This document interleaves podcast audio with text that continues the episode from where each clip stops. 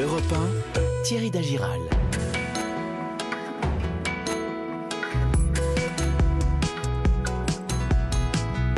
L'environnement et le patrimoine avec euh, Laure d'Autriche et Virginie Riva. Bonjour à vous deux. Bonjour. Bonjour. Laure, on parlera de quoi dans un instant On va parler de l'histoire des fantômes. Oh, mais d'abord l'environnement. Euh, Virginie Riva, alors que la 5G va arriver en France et dans les prochaines semaines à Paris, eh bien de nombreuses voix s'élèvent contre son impact environnemental, ONG, acteurs politiques, sur des conséquences sur la santé et sur son utilité.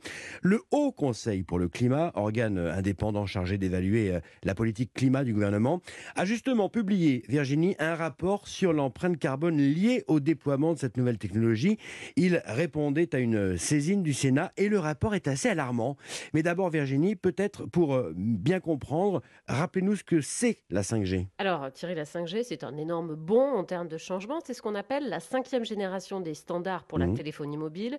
L'objectif, accélérer euh, la transmission de données, hein, puisque l'idée, c'est de disposer d'un débit moyen de 100 mégabits par seconde, donc 10 à 100 fois plus rapide que la 4G que nous utilisons actuellement. Mhm. Les téléchargements également hein, de films, par exemple, seront beaucoup plus rapides, jusqu'à 10 fois plus élevés que ceux de la 4G. Le temps de latence sera divisé par 10. C'est quoi la latence? C'est le moment entre lequel vous envoyez une donnée et celui où le destinataire la reçoit. Enfin, la 5G pourra supporter énormément de connexions en simultané et donc de terminaux, c'est-à-dire des téléphones, tablettes, ordinateurs. Du point de vue euh, technologique, c'est la même forme d'onde que la 4G qui sera utilisée, pas de rupture majeure donc.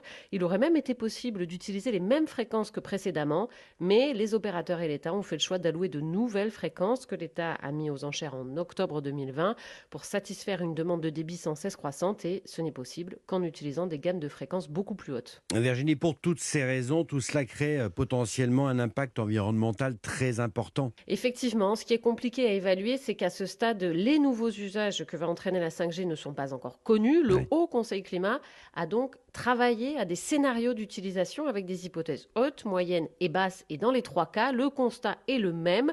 La 5G conduit à une augmentation de l'empreinte carbone nu- du numérique allant de 2 millions 7 à 7 millions de tonnes équivalent CO2 Ouais. en plus à l'horizon 2030. Mm. Alors, euh, d'où vient-elle cette hausse dans le détail hein? Réponse avec Jean-Marc Jancovici, membre du Haut Conseil Climat. En fait, ce que vous voyez, c'est qu'elle vient essentiellement de la fabrication d'un parc de matériel supplémentaire qui est nécessaire pour que euh, les usages prennent place. Alors la moitié euh, de l'augmentation de l'empreinte carbone, ou la moitié de l'empreinte carbone plus exactement de la 5G, vient de la fabrication des terminaux. Alors ça, c'est des émissions qui prennent place en dehors de la France. hein. Euh, En France, euh, la consommation électrique supplémentaire qui dériverait euh, de cet usage de la 5G se promène selon l'hypothèse qu'on fait sur le scénario de déploiement et l'hypothèse qu'on fait sur le contrefactuel entre 17 et 40 TWh à l'horizon 2030. Euh, je rappelle que la consommation électrique française aujourd'hui est d'un peu plus de 400 TWh. Ça vous donne un ordre de grandeur. hein. Euh, donc vous voyez qu'on est en train de parler d'une augmentation de la consommation électrique liée à ce simple déploiement de la 5G qui n'est pas du tout anecdotique. Voilà, et le gouvernement a en partie entendu cette alerte, hein, puisque cette semaine, il a fait connaître sa feuille de route numérique et environnement pour réduire l'impact environnemental du numérique. Il a demandé à l'ARCEP, c'est l'autorité de régulation des communications, lors de la prochaine vente aux enchères d'autres fréquences qui aura lieu dans 3-4 ans, d'intégrer dans les conditions des enchères les enjeux environnementaux. Et puis, l'État lance un appel à projet favorisant les initiatives d'entreprises qui veulent mettre la 5G au service de l'environnement.